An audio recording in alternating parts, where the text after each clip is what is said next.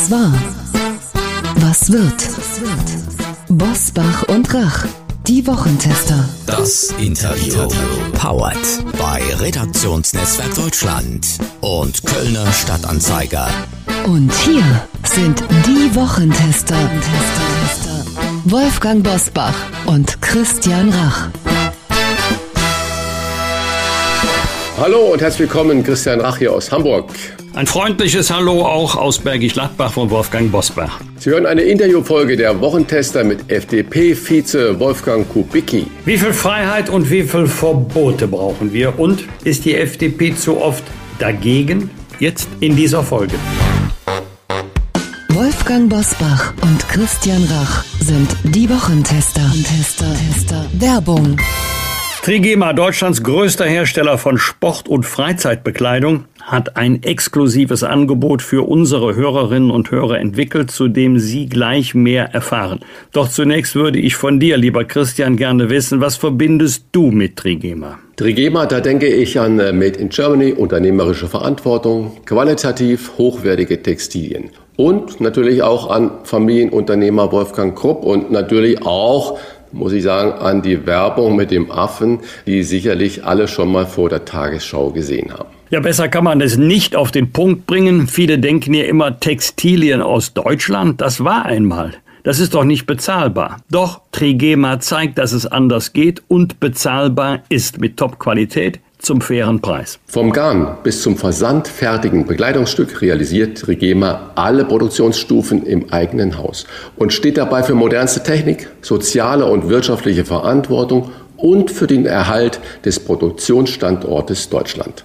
Wir haben Trigema getestet und sind überzeugt, das ist echte Nachhaltigkeit, die man gerne trägt. Mit dem Rabattcode Wochentester 10 sparen Sie 10% auf den gesamten Warenkorb im Trigema Online-Shop. Und obendrauf erhalten Sie kostenlosen Versand innerhalb Deutschlands. Hier noch einmal der Rabattcode Wochentester 10. Zur Aktion und zum Online-Shop gelangen Sie über folgenden Link trigema.de slash Wochentester. Alle Informationen zum exklusiven Trigema Wochentester Rabatt finden Sie selbstverständlich auch in unseren Show Notes. Heute zu Gast bei den Wochentestern Wolfgang Kubicki. Der FDP-Politiker ist gerade 71 Jahre alt geworden und will im April erneut als FDP-Vize kandidieren und 2025 für den Bundestag. Mit den Wochentestern spricht er über Verbotspolitik, sein Verständnis von Freiheit und die Lage der Ampelkoalition.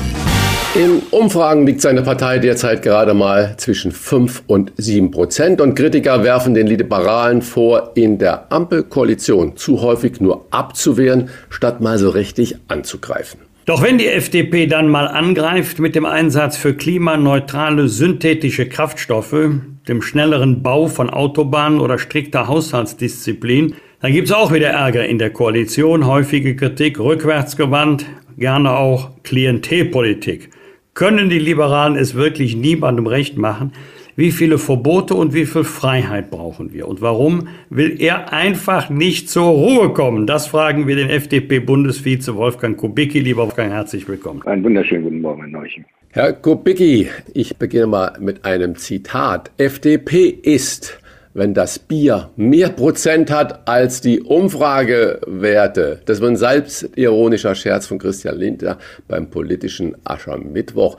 Was muss Ihre Partei tun, ich sag's mal in meiner Sprache, um wieder auf das Weinniveau zu kommen? Nicht, dass man weinen muss, sondern dass man so viel Prozente hat wie Alkohol im Wein ist, ich sage mal zwischen 12 und 14 Prozent vielleicht. Äh, sie muss sich zunächst einmal konsequent an das halten, was sie äh, in ihren äh, jeweiligen Wahlen die Wählerinnen und Wählern versprochen hat. Und sie muss nach meiner Einschätzung etwas anders kommunizieren, weniger soziologisch-akademisch durchgetaktet, sondern vielmehr mit der Sprache der Menschen. Dann äh, mache ich mir gar keine Sorgen.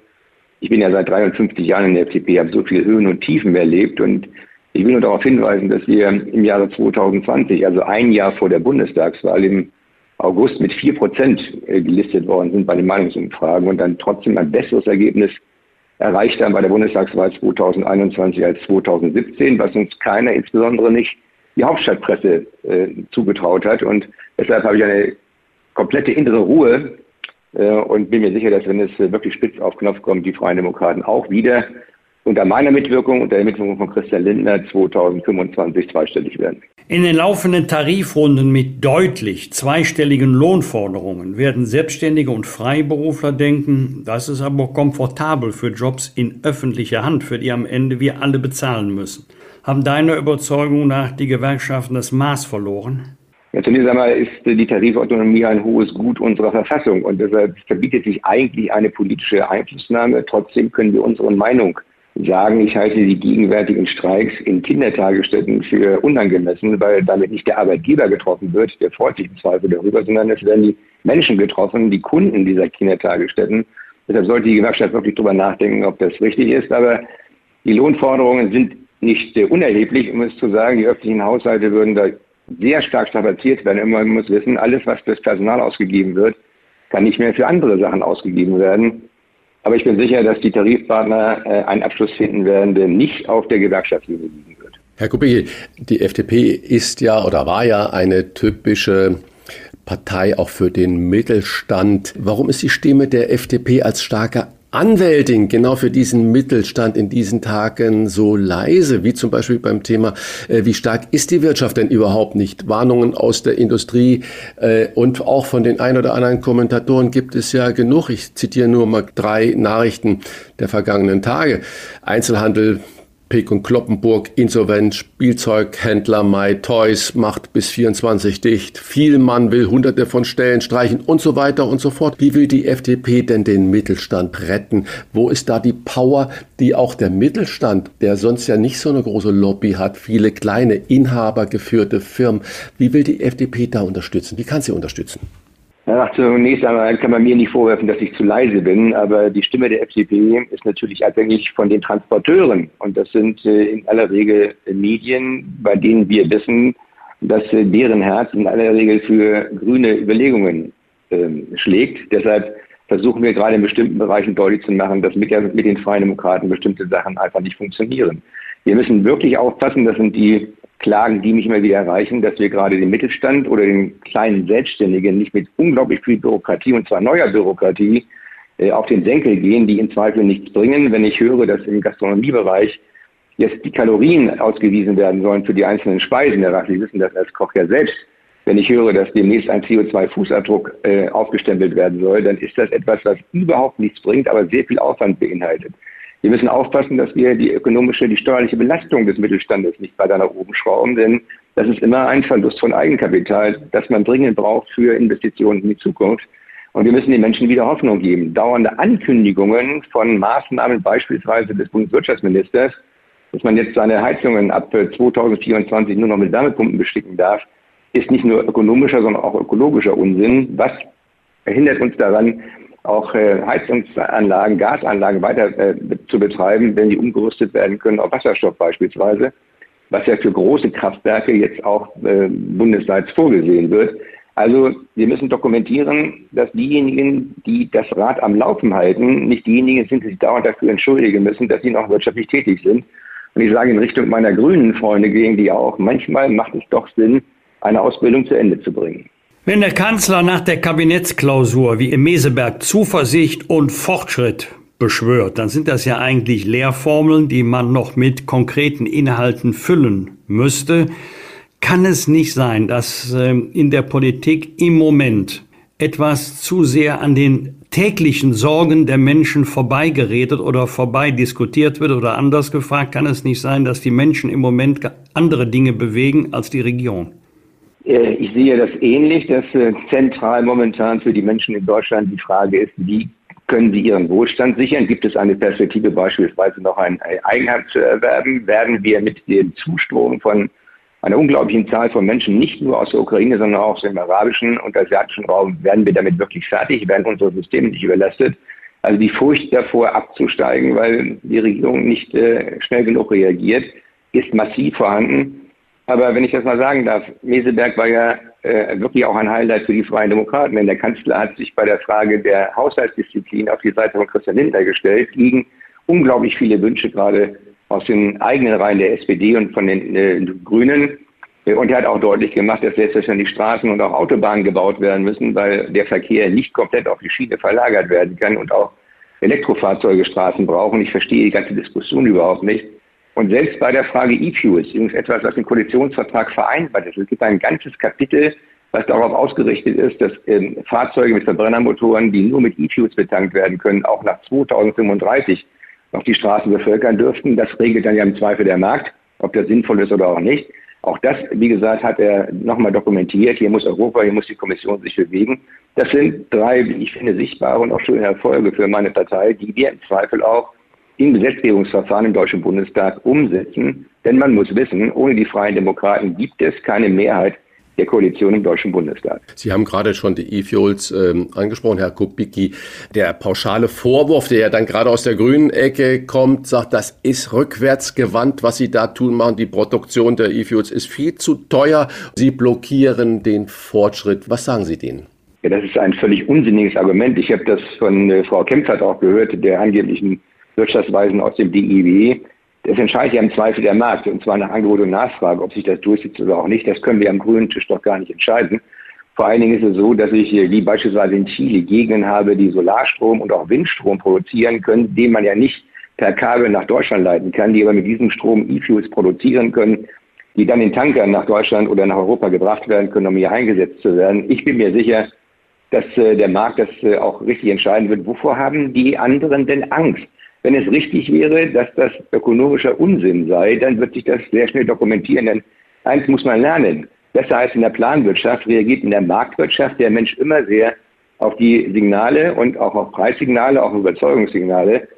Äh, wenn man sich ausschließlich für Elektromobilität stark macht oder ausschließlich für die Schiene, kann man nicht mehr erklären, wie man das Transportvolumen abwickeln will, das wir für unseren Wohlstand brauchen. Und man kann vor allen Dingen auch nicht erklären, wie denn die 1,2 Milliarden Fahrzeuge in der Bestandsflotte, die ja auch nach 2035 weltweit noch unterwegs sein werden, wie man die denn klimaneutral machen kann, außer durch E-Fuels. Wir haben noch eine Verpflichtung gerade aus dem Sektor des Verkehrs möglichst viel CO2 herauszuholen. Und da müssen wir so schnell wie möglich, das haben wir ja gerade gesetzlich umgesetzt, E-Fuels zulassen. Und dann wird die Wirtschaft schon dafür Sorge tragen, dass entsprechende Angebote äh, preiswert auch äh, errichtet werden. Und auch die Automobilhersteller müssen sich fragen, ob sie ausschließlich mit äh, E-Mobilität auf dem Weltmarkt bestehen können. Ich bin mir da nicht so sicher, wie es beispielsweise der Chef von VW ist, wenn man weiß, dass die beispielsweise in China auch noch Werke bauen für Verbrennermotoren, die nach 2035 eingesetzt werden können, nur nicht in Europa, dann weiß man, dass das momentan alles politisch gewollt ist, aber ökonomisch nicht durchdacht. Dein Fraktionschef Christian Dürr musste sich bei Markus Lanz der Kritik aussetzen, die Produktion von E-Fuels sei viel zu energieintensiv, also im Verhältnis zu E-Autos. Warum fällt es uns in Deutschland so schwer zu sagen, das ist unser Ziel bis zu einem bestimmten Datum CO2-Neutralität? Wie wir dieses Ziel erreichen, das überlassen wir dem Markt, beziehungsweise darum geht es ja im Kern, den Kaufentscheidungen der Bürgerinnen und Bürger, die sich dann entscheiden werden, je nach Alternativen, die es gibt. Also warum versuchen wir nicht immer nur ein Ziel vorzugeben, sondern auch noch den Weg, wie wir dieses Ziel erreichen? Wir glauben ja immer, wir seien so am Endpunkt jeder technologischen Entwicklung angekommen, als könnte jetzt nichts Neues mehr kommen, aber in 10 oder 20 Jahren haben wir vielleicht Antriebsmöglichkeiten, an die wir heute gar nicht denken. Ja, das ist richtig. Wir haben auch äh, beispielsweise noch die Möglichkeit, über Brennstoffzellen und Wasserstoff äh, CO2-neutral unterwegs zu sein. Ich wehre mich gegen das Wir, denn zu dem Wir gehöre ich nicht. Wir wollen das nicht festlegen. Wir glauben an die Konsumentensouveränität. Das ist ja die Stärke der, der Marktwirtschaft, dass die Konsumenten darüber entscheiden, äh, was sie wollen und wie sie ihr Leben gestalten und keine zentrale Planwirtschaft, die einmal ein Angebot vorgibt, das man annehmen muss und äh, sonst kann man sich nicht weiter fortbewegen. Ich verstehe die Diskussion auch nicht. Wir könnten beispielsweise die Kernkraftwerke länger laufen lassen, dann könnten wir Kohlekraftwerke abschalten und damit einen deutlich besseren Beitrag zur CO2-Bilanz Deutschlands leisten, als wenn wir uns darüber unterhalten, ob man E-Fuels zulässt oder auch nicht zulässt oder ob man ein Tempolimit einführt. Ich glaube, das ist einfach nur äh, dogmatisch gesehen, ohne auf die Kreativität der Menschen zu vertrauen und die Vernunft der Konsumenten sich auch richtig zu entscheiden. Selbstverständlich ist die Herstellung von E-Fuels äh, energieintensiv. Aber was, was mache ich denn in Ländern, die Energie produzieren können, aber die Energie selbst nicht transportieren können, außer sie sitzen es rum in Wasserstoff oder in E-Fuels? Was mache ich mit den vielen äh, Ländern äh, in Afrika und äh, in Südamerika, die über sehr viele Sonneneinträge verfügen und damit auch eigene wirtschaftliche Leistungskraft neu generieren können. In Spanien werden Solaranlagen gebaut, um Wasserstoff zu produzieren. Man kann mit den Solaranlagen den Strom dann nicht nach Deutschland transportieren, das ist einfach unökonomisch. Aber jedenfalls überlasse ich das doch dann schlicht und ergreifend den Ländern wie Australien, wie Südamerika, wie Neuseeland, die mit ganz preiswerter Energieerzeugung möglicherweise auch mit sehr viel Energieeinsatz, aber trotzdem noch, noch preiswert dann E-Fuels erzeugen können, die bei uns verarbeitet werden können. Ich bin da sehr offen und glaube, äh, das ist meine eigene Erfahrung auch nach 70 Jahren meines Lebens, dass wir Technologien, die sich auch in den nächsten Jahren noch entwickeln werden, heute noch gar nicht richtig kennen und einschätzen können. Wer hätte von uns vor 20 Jahren daran gedacht, dass es mal iPhones gibt, mit denen man auch auf der Uhr Navigation betreiben kann? Das war Science Fiction und heute ist es Selbstverständlichkeit. Äh, Herr Kubicki, Sie sprechen gerade natürlich die Zukunft an und wie sich alles entwickeln wird. Wir haben KI und äh, Chatbots und alles Mögliche kommt da mit rasender Geschwindigkeit auf uns zu.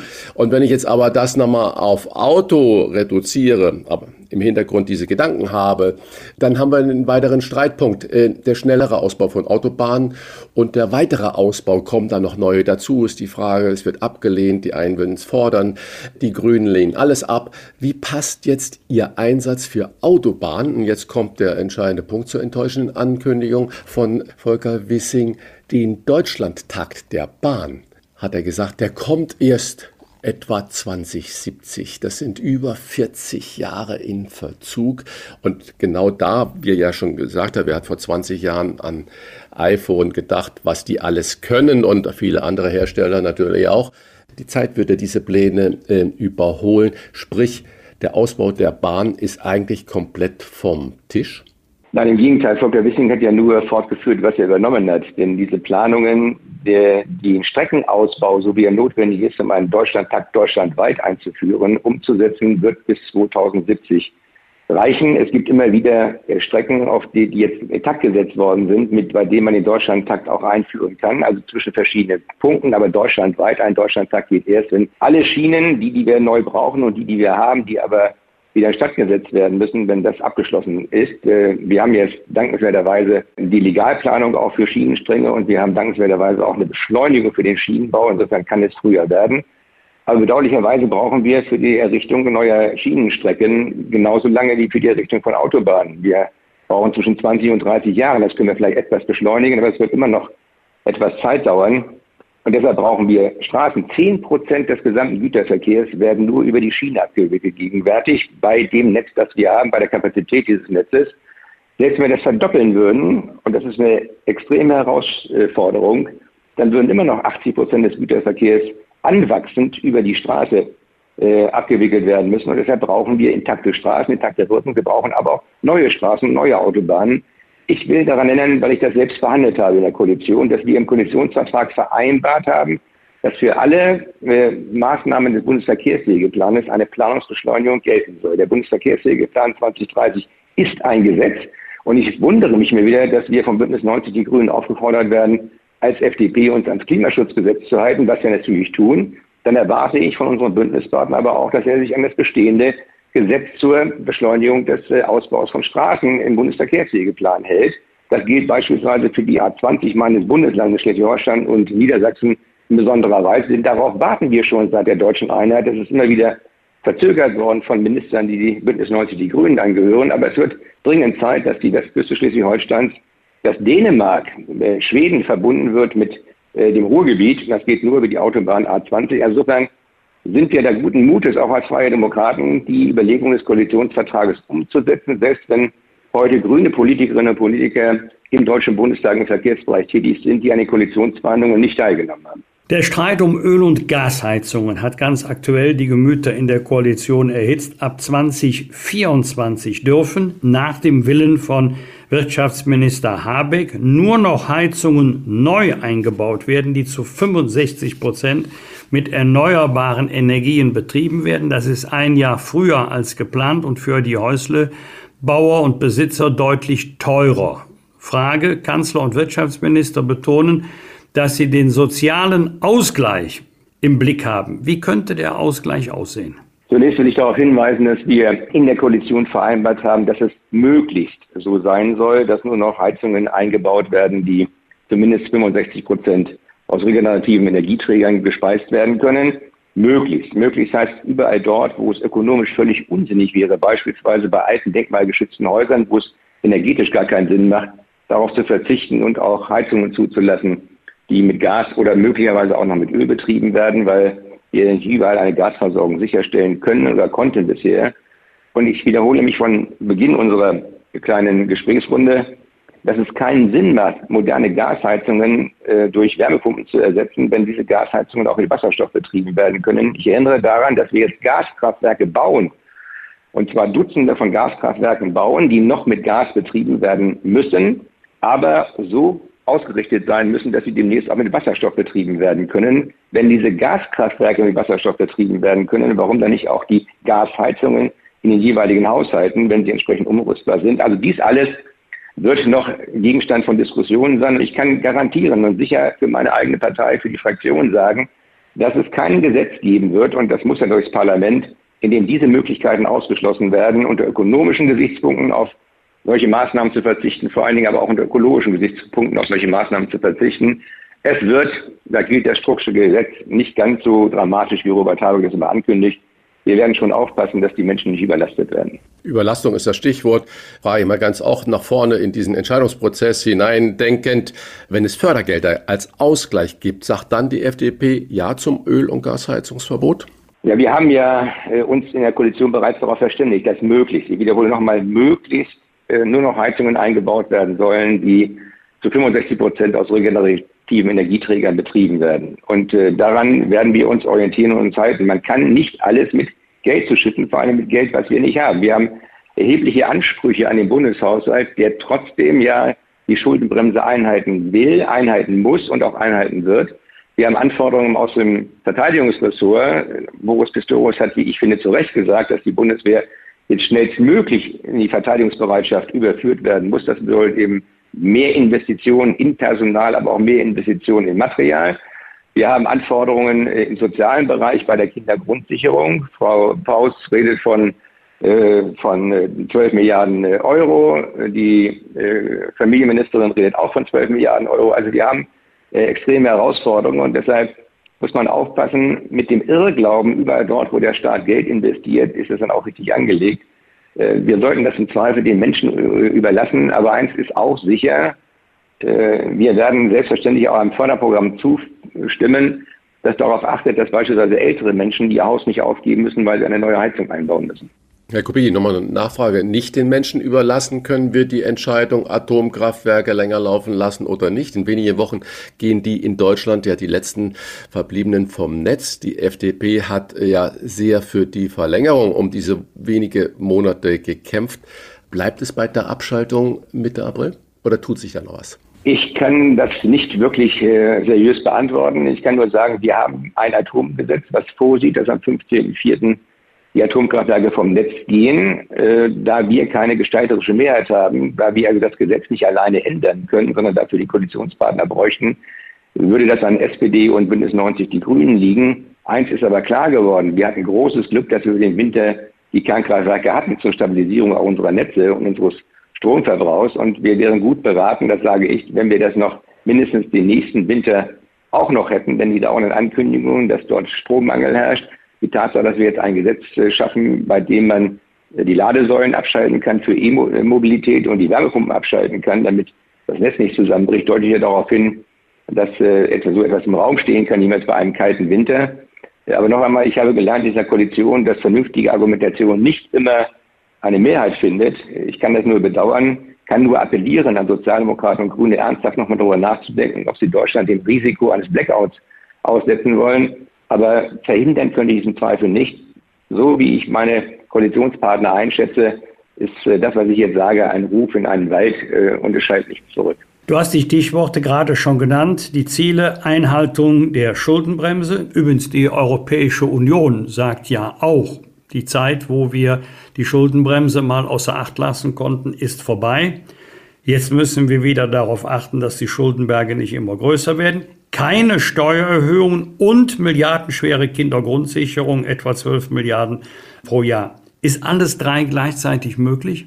Zunächst einmal wissen wir nicht, ob wir 12 Milliarden Euro für die Kindergrundsicherung brauchen, weil die Zusammenführung der verschiedenen Leistungen äh, unter einem Dach digital abgebildet ja von der Bundesfamilienministerin bisher noch nicht äh, vorgelegt worden ist. Die hat jetzt schnell aus dem Gut ein Eckpunktepapier gezaubert, das mehr äh, Ecken hat als Punkte. Und wir warten jetzt erstmal auf konkrete Belegungen und Zahlen. Das Bundesfinanzministerium geht davon aus, dass wir mit einem äh, deutlich geringeren einstelligen Milliardenbetrag auskommen werden bei der Erhöhung der Leistungen. Ja, aber das ist momentan nicht mein Bericht. Das dauert mindestens noch ein Jahr, bis das funktioniert, denn wir können ja gesetzlich nichts einführen, was technisch noch gar nicht umgesetzt werden kann. Äh, die Schuldenbremse muss eingehalten werden, nicht nur weil es in der Verfassung steht, sondern weil es auch Sinn macht, denn jede weitere staatliche Inanspruchnahme der Kapitalmärkte führt nicht nur dazu, dass Deutschland künftig mehr Zinsen zahlen muss. Wir sind jetzt im nächsten Jahr schon bei über 40 Milliarden Euro Zinsen, die wir äh, aufwenden müssen gegenüber 4 Milliarden am Beginn dieser Veranstaltung, also dieser Koalition. Das deutet darauf hin, dass immer mehr Steuermittel dann verwandt werden müssen, um die Schulden der Vergangenheit zu tilgen und äh, vor allen Dingen auch um die Zinslasten zu schultern. Und wir haben, wie gesagt, auch noch Herausforderungen an den Haushalt, die bisher gar nicht eingepreist waren. Die Verteidigungsfähigkeit ist für uns überlebenswichtig. Was nützt uns eine Kindergrundsicherung, wenn Deutschland angegriffen äh, werden kann, sich aber nicht verteidigen kann? Also die Gewährleistung der äußeren Sicherheit ist unabdingbar und wir haben extreme Herausforderungen auch im sozialen Bereich, nicht nur beim Bürgergeld, sondern bei der Vielzahl von Menschen, die zu uns kommen und zunächst aus Sozialleistungen heraus finanziert werden müssen 1,2, 1,3 Millionen Menschen im letzten Jahr Prognose dieses Jahr in etwa gleiche Größenordnung. Das wird eine erhebliche Herausforderung nicht nur für die Menschen mental, für die Leistungsfähigkeit der Ehrenamtlichen, für die Aufnahmefähigkeit der Kommunen, sondern es wird eine erhebliche Herausforderung auch für den Bundeshaushalt und die Länderhaushalte. Und dann verengen sich die Spielräume, mit denen man andere Wünsche erfüllen kann. Steuererhöhungen wird es nicht geben, denn Steuererhöhungen sind gegenwärtig Gift. Sie treffen vor allen Dingen die Wirtschaft, die jetzt aus der Rezession herauskommt und die eigene Kraft braucht, auch für Innovationen und äh, Investitionen in die Zukunft. Wir können ihnen ihre Eigenkapitalbasis nicht schmälern, denn das äh, vermindert ihre Wettbewerbsfähigkeit. Und je mehr Schulden der öffentliche Sektor macht, desto größer ist die Inflationsgefahr, die größte Vernichtung von Vermögen der privaten Menschen, vor allen Dingen der kleinen Sparerinnen und Sparer, die auf ihre Rente hin etwas angesammelt haben. Wenn die pro Jahr 10 Prozent an Kaufkraft verlieren, dann weiß man sehr schnell, weil nicht mehr sehr viel dazukommen kann, was das für Familien, was das insbesondere auch für ältere Menschen aber auch für die Jüngeren und ihre Zukunft bedeutet. Wolfgang, noch eine Nachfrage, weil wir ja eine Wahl hatten wir schon in Berlin, noch drei Landtagswahlen in diesem Jahr haben. Ist es nicht so, dass es ohnehin kompliziert ist und auch noch möglicherweise komplizierter werden kann, wenn man auf der einen Seite in einer Ampelkoalition vereint ist? Olaf Scholz ist ja der erste Kanzler, der es mit drei Ko Koalitionsparteien zu tun hat. Also da muss man als Partner agieren. Auf der anderen Seite muss sich jede Partei bei den Landtagswahlkämpfen, weil man ja auch gegeneinander antritt, gegen die anderen Parteien profilieren. Macht das die Arbeit nicht noch schwerer?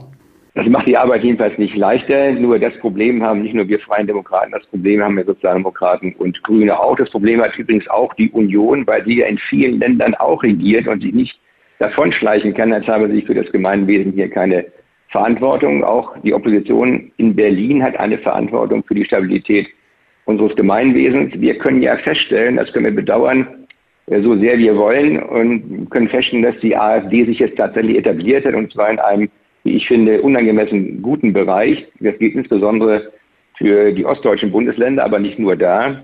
Und wir müssen befürchten, dass äh, Sarah Wagenknecht tatsächlich auf die Idee kommt, noch eine eigene Partei zu gründen bei der ich dann davon ausgehe, dass sie auch problemlos die 5%-Hürden in den jeweiligen Ländern oder auch im Bund überschreiten würde. Das macht das Spielfeld äh, nicht größer, aber es äh, vermehrt die Akteure auf dem Spielfeld. Das macht das Spiel unübersichtlicher. Und damit müssen wir umgehen. Das ist keine singulare Erscheinung in Deutschland, das haben wir europaweit, dass das politische Spektrum sich immer weiter aufteilt. Und äh, dann braucht man einfach andere Formen der äh, Kommunikation und der Kooperation. Ich mache mir wie gesagt, ich bin 53 Jahre in der FDP und 32 Jahre im Parlament. Ich mache mir über die Überlebensfähigkeit der Freien Demokraten keine Gedanken, auch wenn es momentan nicht gerade gut für uns aussieht. Aber das hatten wir immer schon. Je mehr die Menschen begreifen, dass sie ihr Schicksal im Zweifel in die eigenen Hände nehmen müssen und nicht darauf vertrauen dürfen, dass der Staat alles kann, desto stärker wird auch wieder die Zuneigung zu den Liberalen werden. Denn in Krisen ist es bedauerlicherweise so, dass die Menschen immer nach dem starken Staat rufen und da wir den starken Staat gerade im gesellschaftlichen und, und ökonomischen Bereich so nicht wollen, sondern nur im Bereich der Gewährung der inneren und äußeren Sicherheit, haben wir bedauerlicherweise ein Kommunikationsproblem. Herr Kubicki, Sie haben gerade gesagt, die AfD ist etabliert mit vielen Themen äh, und vielleicht macht Sarah Wagenknecht doch noch eine eigene Partei. Es wird ja schon spekuliert, hat sie überhaupt Geld genug oder wo kriegt sie das Geld her? Ist es denn in diesem Zusammenhang, wo sich das Spektrum vielleicht noch weiter zersplittert, nicht umso wichtiger, dass die FDP sagt, das sind unsere Ideen, das sind unsere Kernpunkte. Damit gehen wir und nicht nur, dass man so als stiller Betrachter das Gefühl hat, dass die FDP im Moment zu sehr mit Abwehr und Blockade von Forderungen der anderen beschäftigt ist, als dass sie da aufsteht und sagt, unser Programm mit nicht 20 Punkten, sondern mit den drei wichtigsten Punkten ist das, das, das. Wo lese ich das? Wo höre ich das? Herr Rach, da stimme ich Ihnen zu, aber äh, das machen wir regelmäßig. Nun haben wir ja so eine Diskussion über dagegen oder dafür. Manchmal ist dagegen auch dafür. Wenn wir dagegen sind, dass Unsinn passiert, dann sind wir dafür, dass was Vernünftiges ins Werk gesetzt wird. Es gibt ganz klare Positionierungen der Freien Demokraten. Wir sind diejenige Partei, bei der klar ist, dass Bildung für jeder Mann und jede Frau und jedes Kind gewährleistet werden muss, und zwar die beste Bildung der Welt, weil wir nur die, so die kreativen Lösungsmöglichkeiten für die Zukunft bekommen, die wir dringend brauchen. Und zwar egal, ob das Kind in einem sozial schwachen Haushalt, in einem Migrantenhaushalt oder in einem reichen Haushalt aufgewachsen ist. Jedes Kind hat einen eigenen verbrieften Anspruch darauf, dass es aus seinem Leben das Beste machen kann durch die Gewährung von Bildung, was wir in vielen Bereichen in den Ländern nicht haben und was wiederhergestellt werden muss. Wir sind die Partei der Modernisierung unserer Gesellschaft. Wir drängen überall auf Digitalisierung, weil wir wissen, dass das äh, Papier äh, zwar auch mal noch sehr schön ist, wenn man darauf was lesen kann, aber nicht mehr der Nabel der Welt ist. Wir brauchen dringend äh, Glasfaserausbau in jedes Dorf, in jede Kuhhaltestelle. Wir brauchen dringend äh, Tablets an den Schulen. Wir brauchen dringend, dringend ein vernünftiges, funktionierendes 5G-Netz bundesweit, um die Herausforderungen bewältigen zu können. Und darauf drängen wir. Wir sind seit einem Jahr in der Regierung und man kann Volker Wissing nur nicht vorwerfen, dass das, was die letzten 20 Jahre nicht passiert ist, von ihm jetzt nicht über Nacht installiert worden ist. Aber wir werden das schaffen. Wir brauchen eine digitale Verwaltung. Denn ich höre immer wieder, gerade in Berlin, wenn man dort Ausweispapiere braucht, muss man gelegentlich ein halbes Jahr bis ein Dreivierteljahr darauf warten, was äh, völlig inakzeptabel ist. Allein die Umsetzung des 49-Euro-Tickets bei der Bahn, die dann nur digital funktionieren kann, äh, weil man nur so die, die Daten abgleichen kann, hat unglaublich lange gedauert und ist teilweise auch im Widerstand von regionalen Verkehrsträgern und auch Behörden äh, verzögert worden. Äh, aber das treiben wir voran. Also Bildung, Digitalisierung, äh, Modernisierung und wir müssen endlich mit der Entbürokratisierung äh, aufhören. Wir garantieren stabile Staatsfinanzen und damit die Grundlagen unseres Wohlstandes, der nicht eingedämmt werden muss, sondern weiter ausgebaut werden muss. Denn die Menschen haben ein Recht darauf, dass sie auch künftig in Ruhe und glücklich leben können. Und wir sind die Rechtsstaatspartei. Bei der Corona-Politik waren es die Freien Demokraten, die regelmäßig darauf hingewiesen haben, dass Grundrechtsbeeinträchtigungen aufgrund von Vermutungen unzulässig sind. Ähm, wir sind teilweise dafür massiv angefeindet worden. Ich kann mich noch an so kleine Fights, Wolfgang Bosbach weiß das ja auch, mit Karl Lauterbach erinnern, der mir dann beispielsweise allein das in Frage stellen bestimmter Maßnahmen vorgeworfen hat, äh, als würde ich damit verantwortlich werden für Hunderttausende von Toten. So schräg war die Diskussion. Wir sind auch die Partei der Meinungsfreiheit. Dieses Zusammenspiel, Bildung, äh, Fortschritt durch äh, Digitalisierung, Verbesserung der Verwaltung und damit Entbürokratisierung, Gewährung des Rechtsstaates. Jedermann kann sich verteidigen gegenüber äh, Angriffen, die sein Persönlichkeitsrecht beeinträchtigen, äh, vom Staat oder von Privaten. Äh, und äh, wie gesagt, der Zusammenklang ist es, Gewährung von Wohlstand, nicht indem man Angst produziert, sondern indem man Mut macht, aus einem dem was zu machen. Das sind die Freien Demokraten. Viele haben das Gefühl, wir leben in einer entsolidarisierten Gesellschaft. Wir leben in einer Zeit, wo sich der Ellbogen durchsetzt oder anders äh, formuliert, etwas flapsig, so nach dem Motto, einer trage des anderen Last. Man muss nur sehen, dass man der andere ist. Wie halten wir denn die Balance in der praktischen Regierungsarbeit zwischen so viel Freiheit wie möglich und so wenig Verbote wie möglich? Äh, das äh, ist pauschal nicht zu beantworten. Das muss immer im Einzelfall äh, angeschaut werden.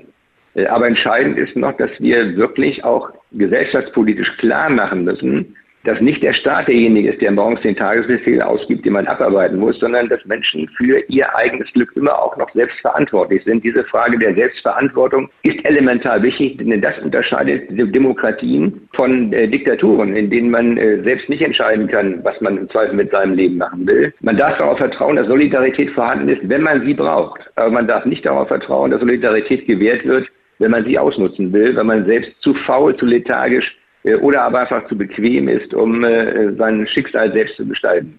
Jeder kann aus sich das Beste machen, aber er muss es im Zweifel auch wollen. Und die, die es nicht wollen, haben keinen Anspruch auf die Solidarität ihrer Mitmenschen, sie zu tragen. Herr Kubicki, das bringt mich zur letzten Frage. Sie sagen gerade, jeder muss entscheiden, wie er sein Leben selber gestalten will, ob er Faulenzer ist und was er noch erreichen möchte. Und das, was ich Sie jetzt frage, das kann Wolfgang äh, Bosbach natürlich nicht fragen, weil ihr beide seid ja äh, fast gleich alt. Warum, jetzt kommt es eine persönliche Frage, warum kommen Sie mit 71 Jahren nicht zur Ruhe und wollen noch mal antreten? Braucht denn Christian Lindner neben Frau Strack-Zimmermann weiterhin auch ein Mann für den Klartext, so wie Sie das heute da auch gemacht haben? Was ist Ihre Motivation zu sagen, ich gehe noch mal weiter? Äh, ob er, ob er mich braucht oder nicht, weiß ich nicht. Dann müssen Sie Christian Lindner fragen. Aber äh, es ist sein Wunsch, dass wir noch mal gemeinsam in die nächste Schlacht der Bundestagswahl ziehen. Und das ist auch mein, mein innerer Anspruch. Also nun wollen wir nicht altersdiskriminierend werden. Ich werfe hier jungen Menschen auch nicht vor, dass sie noch einiges lernen müssen, um vernünftige Entscheidungen zu treffen. Manchmal macht es auch Sinn, etwas Ältere mit großer Lebenserfahrung äh, an der Seite zu haben, die einem auch mal etwas Mäßigung äh, mitteilen können oder einen Anschluss geben können. Ich erinnere da an Konrad Adenauer wurde Bundeskanzler der Bundesrepublik Deutschland in einem Alter, das noch deutlich über meinem lag oder über dem von Wolfgang Bosbach. Und wenn man sich in der Welt so umschaut, dann sind die Menschen, die in meinem Alter politisch gestalten, äh, auch sehr stark vertreten. Das gilt nicht nur für die Vereinigten Staaten und für Russland, sondern es gilt äh, in vielen Ländern äh, der Welt. Mein Anspruch, als ich angefangen habe Politik, war nie wieder Krieg von deutschem Boden aus. Und ich hätte mir nie vorstellen können, dass ich in so hohem Alter nochmal mich mit der Frage beschäftigen muss, wie wir auf einen Krieg in Mitteleuropa reagieren. Äh, ich möchte noch dazu beitragen, dass meine Kinder und Enkelkinder ein genauso glückliches Leben haben in diesem Land, wie ich es hatte. Und dazu werde ich meine ganze Kraft auch die nächsten Jahre noch aufwenden, solange mich Gottes Wille trägt und meine eigene Mobilität. Wir bedanken uns für das offene Gespräch über den Wert von Freiheit zur Lage der Nation und zur Lage der Liberalen. Das war FDP-Vize Wolfgang Kubicki bei den Wochentestern. Alles Gute. Vielen Dank auch. Bosbach und Rach im Internet diewochentester.de.